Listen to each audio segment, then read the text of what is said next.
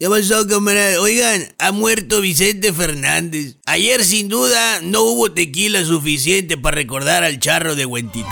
Pero sigo siendo el rey.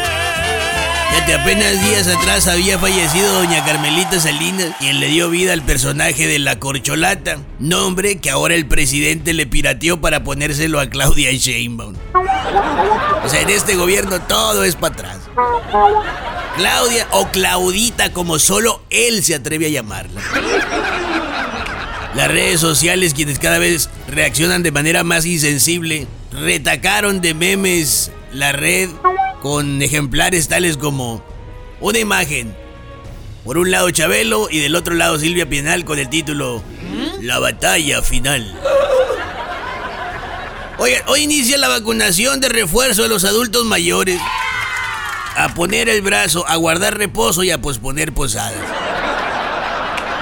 Oigan, a, propósito de, posadas y fiestas, productores piden a Dios que las únicas heladas que lleguen vengan en botella y sean para brindar. De las otras, de esas no.